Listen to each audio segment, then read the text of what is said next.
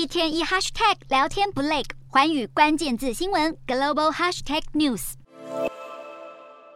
两个人幸福的轻抚着猫咪。美纪和凯蒂是一对生活在东京的同性伴侣。东京都政府宣布，从十一月一号开始发放同性伴侣的关系证书。这对于长期苦恼伴侣关系没有法律保障的两个人来说，是一个令人振奋的消息。这项伴侣证明将可以让 LGBTQ 族群的伴侣在住房和医疗等领域享受跟异性夫妻一样的待遇。申请资格也不限于户籍在东京都的民众，就算是在东京工作或就学，也都可以申请。其实，二零一五年时，涩谷区就已经抢到头香，接受同性伴侣证明的申请。目前，全日本则是有超过两百个地方政府有相关制度。这次首都东京都跨出的这一步，在性别观念保守的日本别具意义。不过，同性婚姻没有合法化，仍然会衍生其他问题。比如聪子和真美子这对，是在日本人工生殖相关法案还不明确时，透过男性友人捐赠精子，成功生下宝宝。但是今年日本即将通过的法案，很可能把人工捐赠受精的资格限制在丈夫不孕的合法夫妻上，这等于否决了同性伴侣接受人工捐赠受精的资格。真美子也担心，未来他们的小孩会被贴上标签。日本是七大工业国中唯一没有认可同性婚姻的国家，东京都的同性伴侣证明或许给予了一定程度的保障，